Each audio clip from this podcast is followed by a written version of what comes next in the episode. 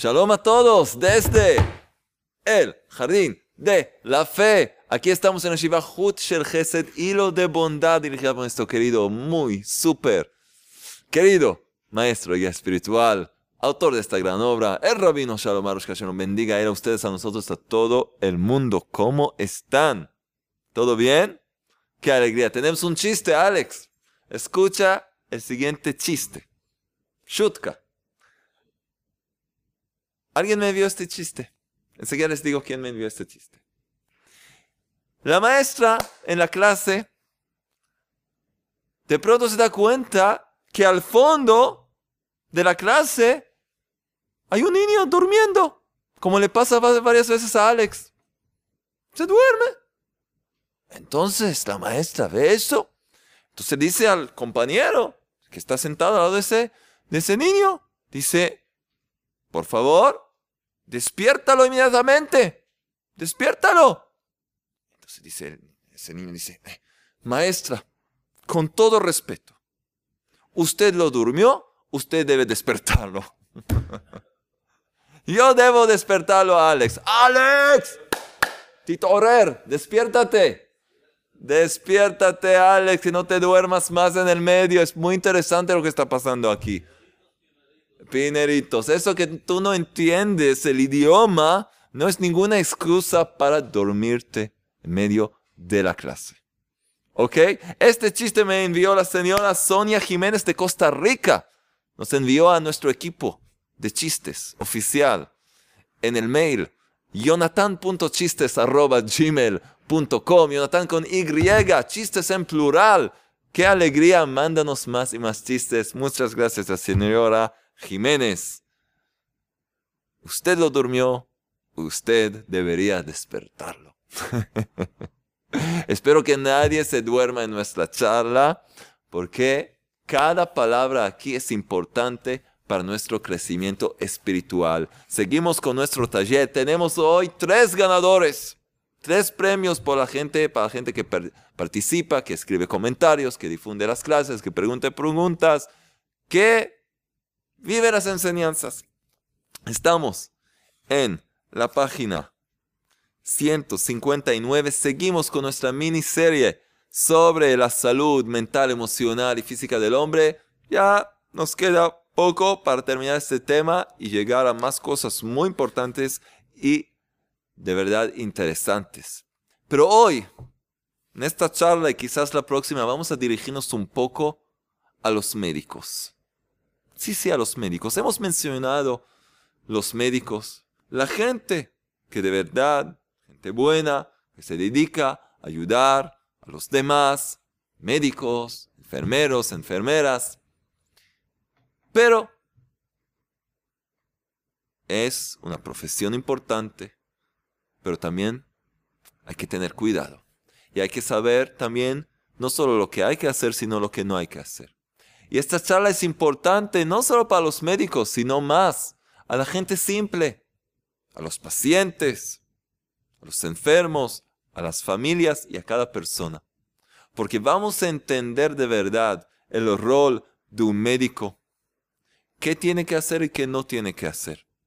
Y por lo tanto, si tú eres un enfermo, un paciente o un familiar de un paciente, y escuchas o ves al médico haciendo algo que vamos a ver que no debe hacer, esto te va a dar la fuerza para no asustarte y ser fuerte y no caer de la emuná de la fe auténtica y seguir con el trabajo espiritual que de verdad es lo único que puede sanar a la persona de verdad de una forma que sigue para siempre y no una enfermedad que vuelve después de una semana, un mes o un año.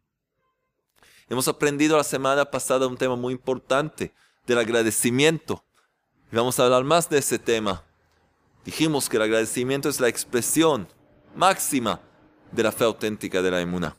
Vamos a seguir ahora un poco entendiendo cómo enfrentar esta prueba de una enfermedad,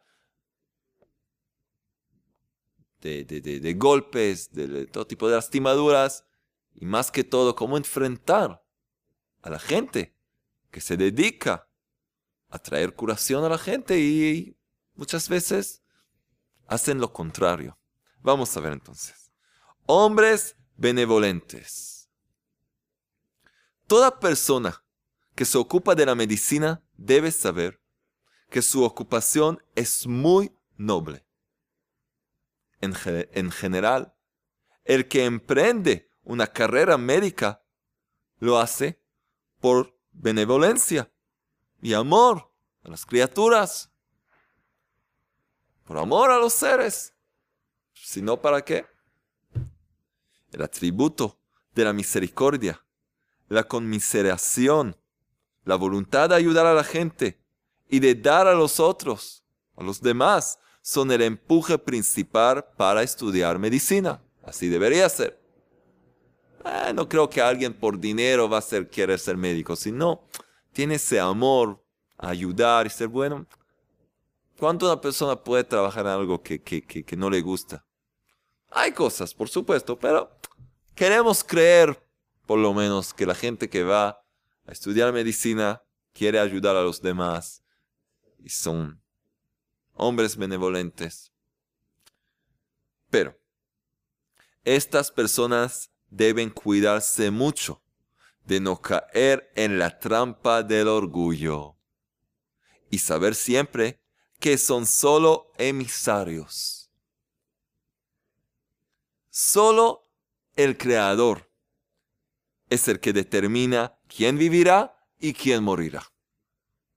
Y solo Él es el que determina cuántos sufrimientos debe el enfermo tener y pasar si se sanará o no, etc. Esto es tan importante, tanto para los médicos, las enfermeras, y para los pacientes, y para toda persona. Todo está en las manos del Creador. Todo, todo. Y este tiene que ser nuestro enfoque. Y también de los médicos. Por lo tanto, el médico debe rezar cada día antes de empezar su trabajo. De hecho, Maimónides, conocido como el Rambam, Rabbi Moshe ben Maimón, que era uno de los grandes sabios de la Torá, y era médico. Y él escribió una plegaria especial para el médico antes de empezar su trabajo, para entregarse a las manos del Creador y reconocer que el verdadero médico es el uno y único, y eres un emisario fue elegido que a través de él, a través de ella, va a llegar la curación a una cierta persona. Entonces, por lo tanto, el médico debe rezar cada día antes de empezar su trabajo, pedirle al Creador que le ayude a ser un buen emisario y no tener ningún inconveniente en sus manos. Es lo que tiene que pedir. Que él le dé el consejo correcto, el Creador le dé el consejo correcto para conducirse en cada, casa, en cada caso que tenga que atender. Que de verdad sea una herramienta en las manos del Creador. Y de hecho esto se aplica a cada profesión, tanto más cuando se trata de ocuparse con otra gente. Ahora es el ejemplo de, del médico, pero de verdad eso siempre es importante vivir. Entonces este médico tiene que pedir esto y seguir. Debe rezar para que el Creador le elija ser emisario de vida. Que nadie tenga por él ningún daño ni aflicción. Y con mayor razón, no causar ninguna muerte. Debe pedir al Creador la paciencia y el amor para cada uno que se dirige a Él y poder lograr alentar, fortalecer y esperanzar a cada enfermo y a su familia. No existe desesperación alguna. Es una frase que dijo el gran médico del alma, Rabbi Nachman de Brestev. No existe desesperación alguna, en absoluto, en el mundo entero. Sí dijo Rabbi Nachman y es el título de esta parte. Como mencionamos anteriormente, en el Tratado de Berajot, ¿sí? 60 dice así. le fue dado al médico un permiso divino para curar. Si no fuera por un permiso del Creador, un permiso divino al médico, no podía curar, no podía sanar, no podía hacer nada.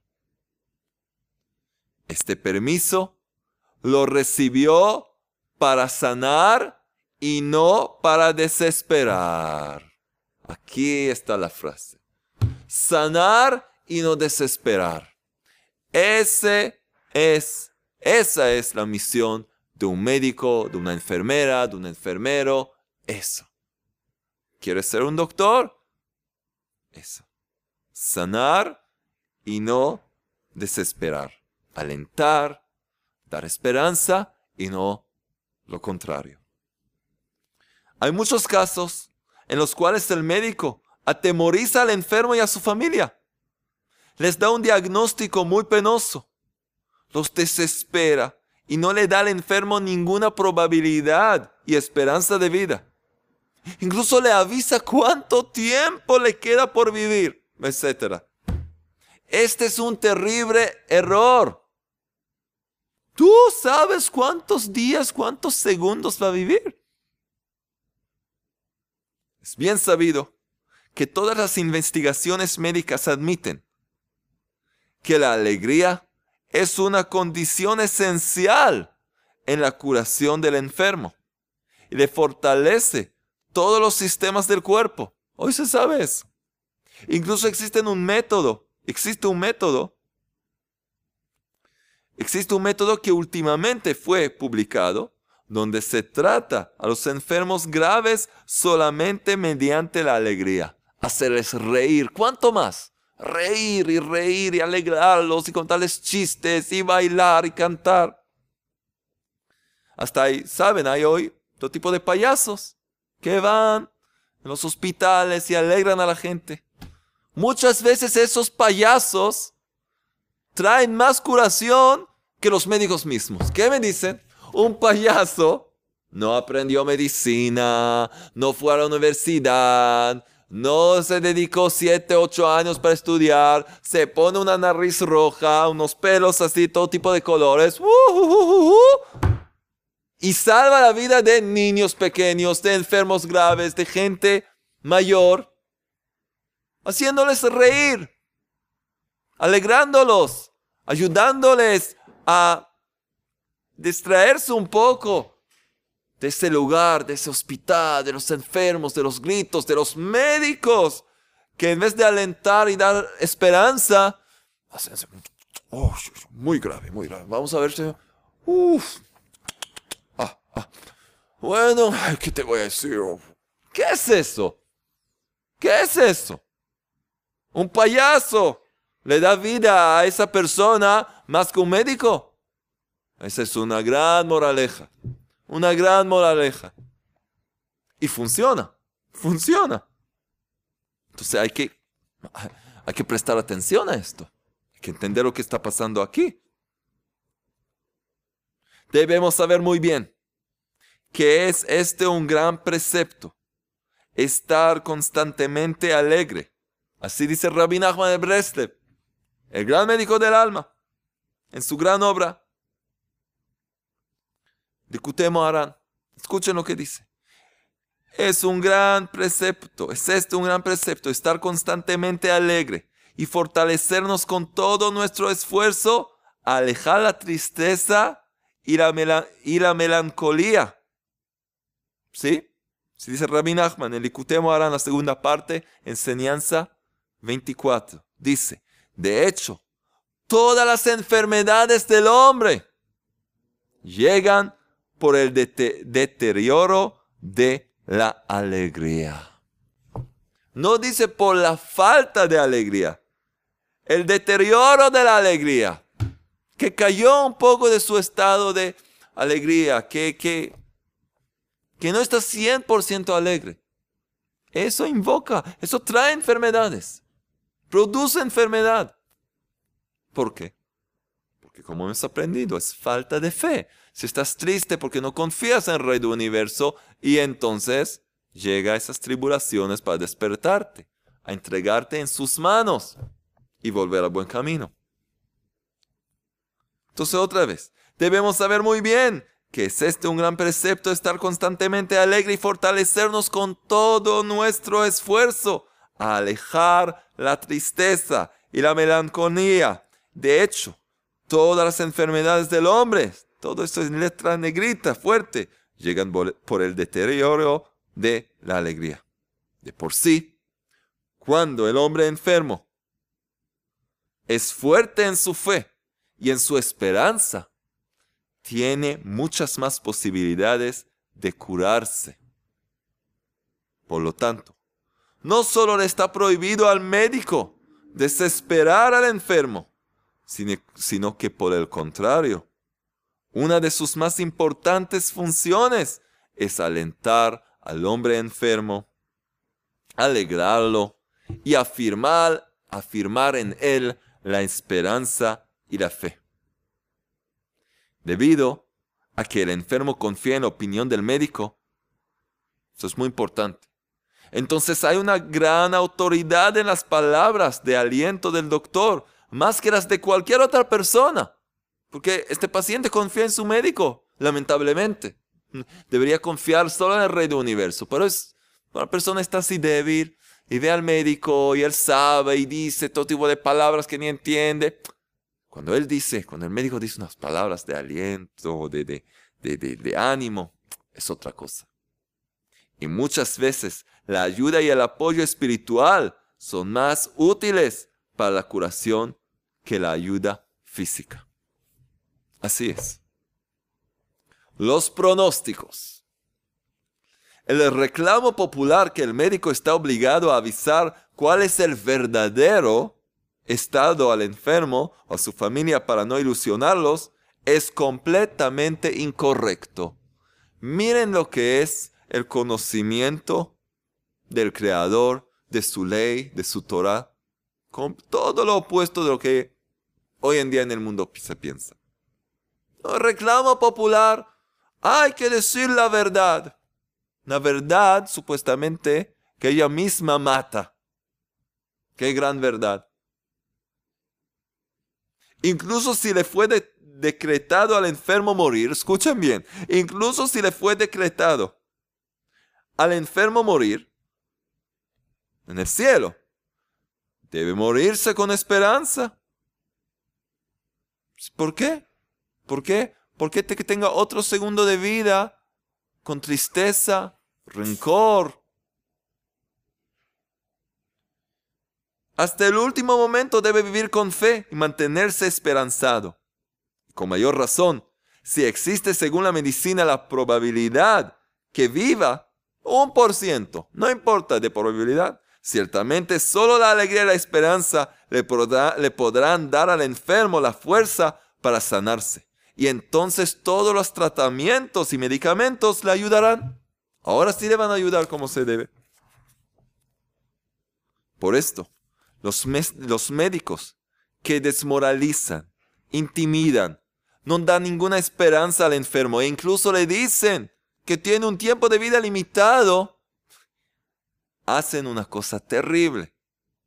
Le corrompen su espíritu y le llevan a la desesperación total, lo que ciertamente reduce sus posibilidades de vivir. Entonces ellos mismos con sus pronósticos están matando a la persona.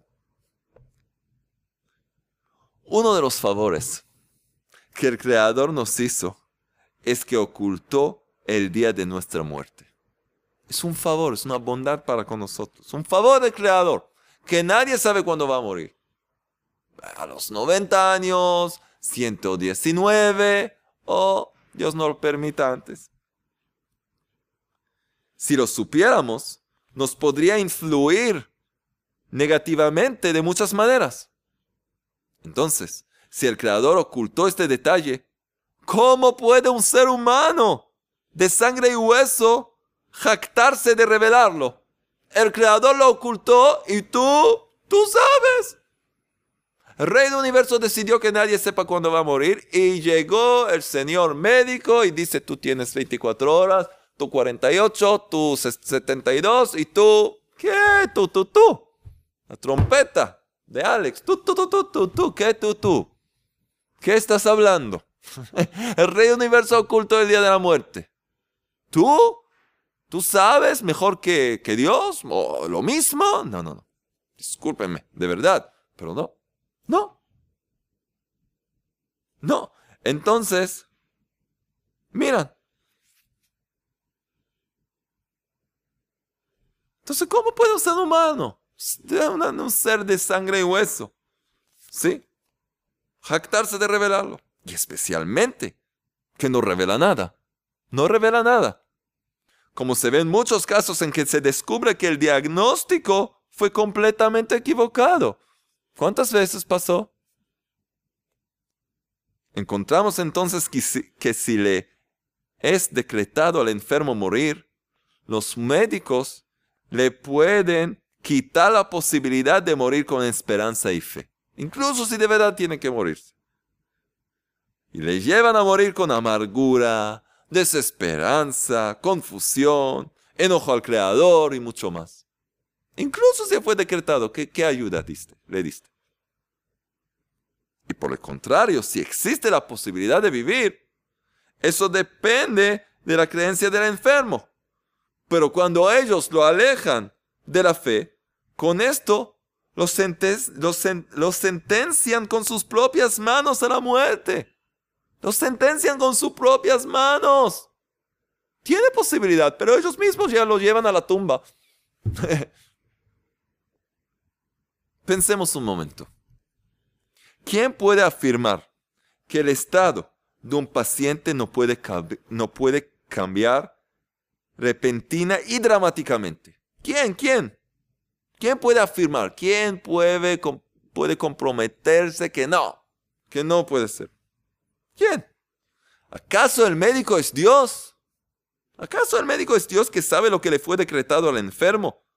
Hasta el punto de estar seguro que sus chequeos y evaluaciones son absolutos. ¿Cómo puedes saber? Incluso te parece, según lo que estudiaste. ¿Cuántos médicos vieron con sus propios ojos?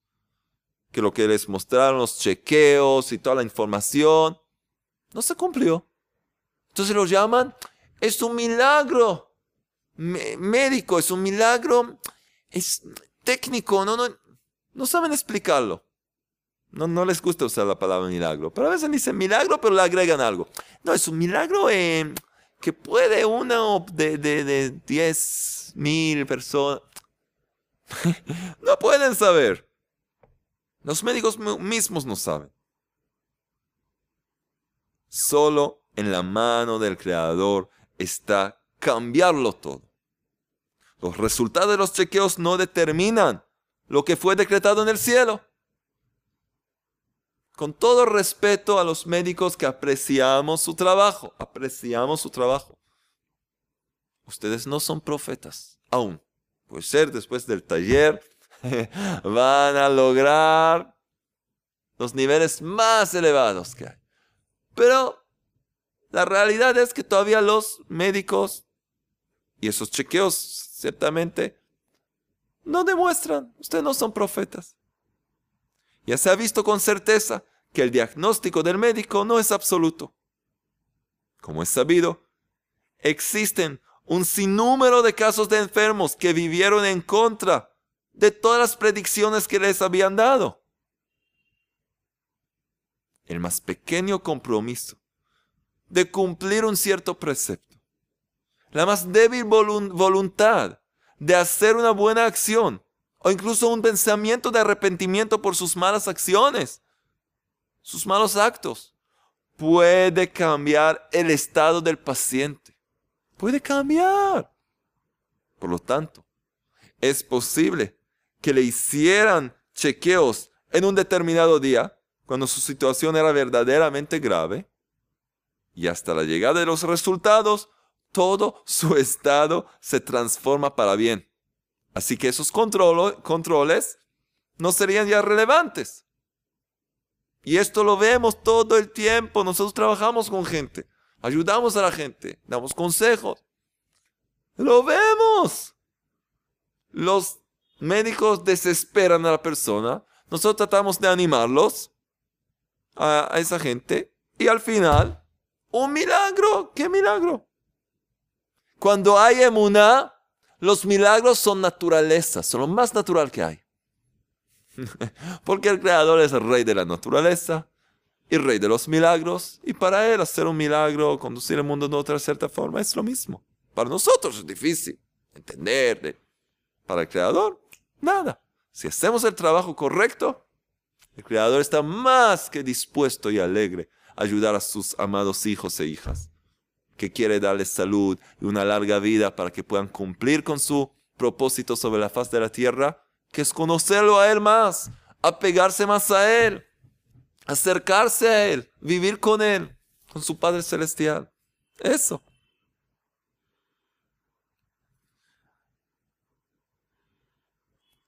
A veces, los familiares del enfermo presionan al médico para saber el pronóstico real. A veces de verdad el médico trata de no hablar mucho, no quiere decir nada. Hay médicos así. Pero los familiares, ellos son los que presionan al médico. Queremos saber cuál es el pronóstico. Mira, no, Dino, queremos saber exactamente. Lo vuelven loco. Y entonces puede el médico dar su opinión. Entonces el médico puede a veces decir algo que no es exactamente. ¿Qué hay que hacer entonces? El maestro dice así, entonces cuando lo presionan al médico, el pronóstico real, entre comillas, eso quiere el real.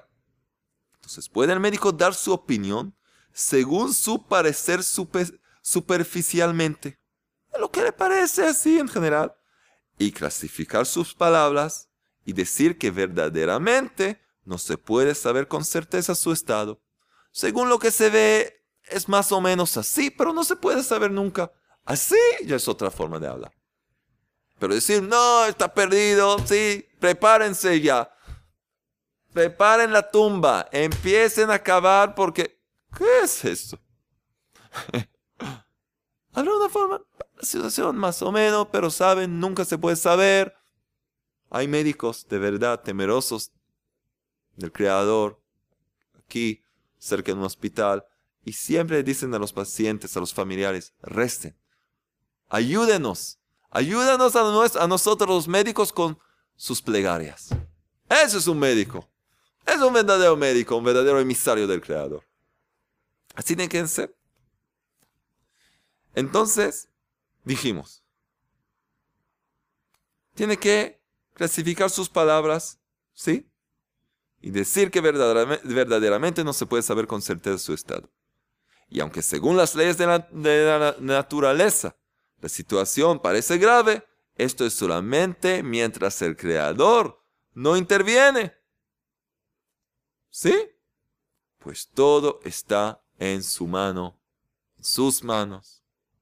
Él puede decidir dar salud y vida contra la ley natural, que él mismo creó esa ley, sin ninguna ayuda de esfuerzo, de esfuerzo humano. Entonces, este es el mensaje. Este es el mensaje tanto para los médicos como para la familia del enfermo y para el enfermo. Repetimos, ¿por qué, ¿por qué nuestro maestro Rabino Arush dedica tantas, tantas páginas a este tema? Porque bueno, gracias a Dios, gracias al Creador, estamos todos sanos. Vamos a decir que estamos todos sanos. No todos están sanos, y los que parecen sanos también no están completamente sanos, pero vamos a decir que estamos todos sanos. Todo el tiempo todo el tiempo enfrentamos esas situaciones. O nosotros mismos o otra gente. Y es el mayor ejemplo porque es una de las pruebas más, más difíciles. La prueba cuando hay dolor, cuando hay un sufrimiento físico. Es muy difícil. Maimónides, el gran sabio, el gran médico también, decía, Nefesh bria beguf bari. Sí decía en hebreo. Nefesh Bria, un alma sana, ¿dónde puede existir? Beguf Bari, en un cuerpo sano. Cuando el cuerpo está sano, el alma puede florecer. Puedes sentir alegría y esperanza. Y tienes tu voluntad de hacer el bien.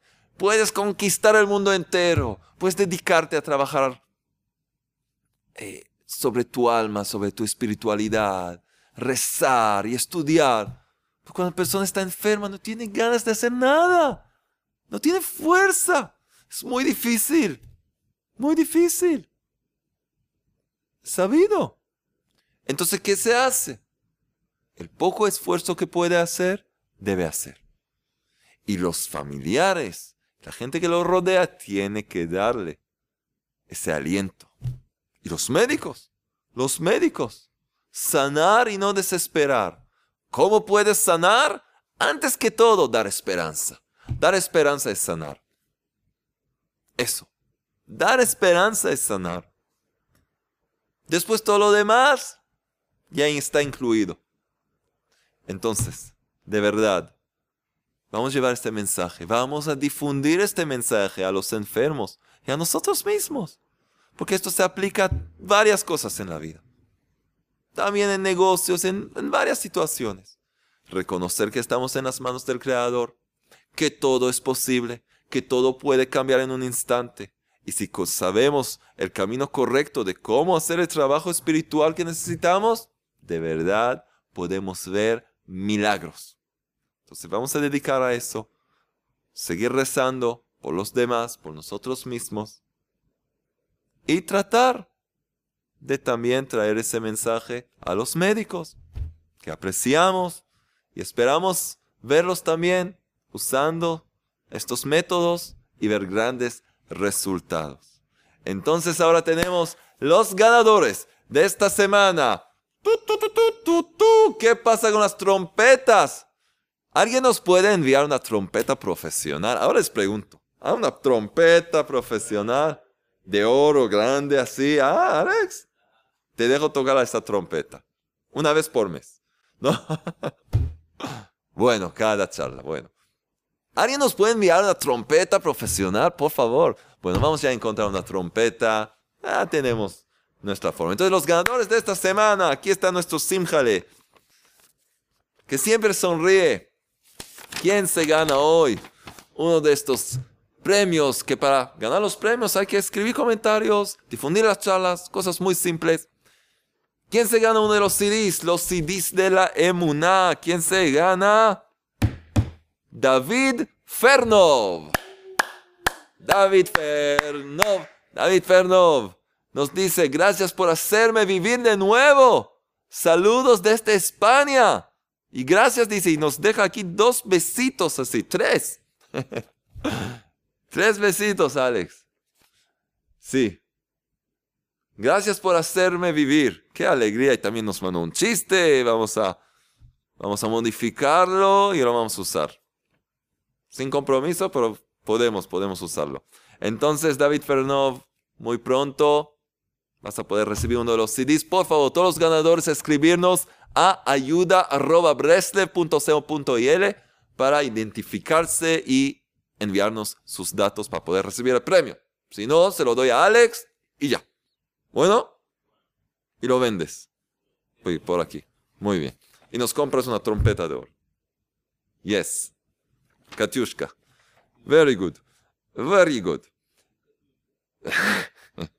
¿Y quién se gana las perlas de la fe que incluye las perlas de la gratitud? La plegaria de Nishmat alma de todo ser vivo, y el Tikkun Aklali, el remedio general poderoso. Y es siempre bueno llevar este librito con uno. Sirve de gran protección, tiene una gran fuerza espiritual. ¿Quién se gana las perlas? Reina Queen. Mira, reina es Queen. Y Queen es reina. Ella es una doble reina. Reina Queen nos escribe. El rabino me ha ayudado mucho, con muchas O. Inmensamente. Yo era tan distinta a lo que soy ahora. Yo siempre, desde que tengo uso de razón, vivía triste, llorando, ya sea por mis padres, que pasó lo que pasó, todo tipo de situaciones, lloraba y lloraba. Había días enteros que lloraba madrugadas y deseaba estar en otro lugar y me quejaba de mi suerte, reclamaba al Creador, ¿por qué me haces esto? ¿Por aquello? Y ahora Me arrepiento tanto de lo que hice. Gracias al rabino entendí que todo es por mi bien, que el lugar donde estoy es donde tengo que estar, que todo lo que pasó fue para mi por mi bien. Soy más agradecida por todo, hasta por las más pequeñas cosas. He dejado el rencor y he perdonado a todos los que alguna vez me hicieron daño. Y soy feliz ahora. Río, ahora río. Y sé que todo es por mi bien. Ya para un mes que mi vida ha cambiado y soy feliz. Gracias infinitas. Gracias. ¡Qué alegría! Reina Queen. De verdad eres una reina. Eres la hija del rey. Entonces eres una reina, una princesa. Entonces pronto vas a ser una princesa, una reina con las perlas de fe y de gratitud. ¡Qué alegría! ¿Y quién se gana? El libro. El jardín de la fe. ¿Quién se gana este libro, Alex? Trompeta, por favor. Oh, la trompeta digital tiene Alex. ¡Tú, tú, tú, tú!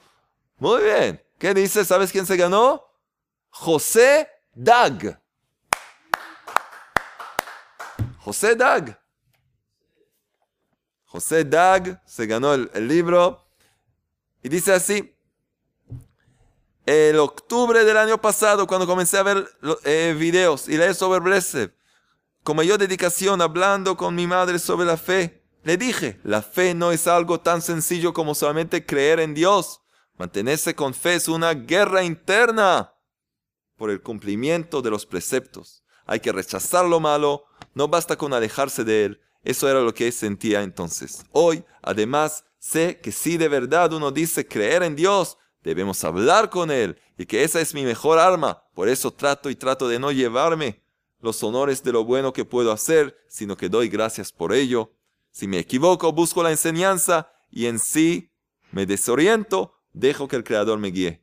Qué lindo, qué alegría. Le pedí mucho tiempo a Dios un maestro y al fin conocerte, aun sea mediante la tecnología, y no obstante las distancias. Gracias es lo mínimo que puedo decir. Qué alegría, José. Gracias por tus palabras. Y ahora vas a tener un regalito nuestro para acompañarnos en nuestro taller. Y todos ustedes, queridos amigos, los queremos mucho todos participar, leer, aprender. Estamos en un tema específico ahora, pero hay muchas cosas más que están por venir.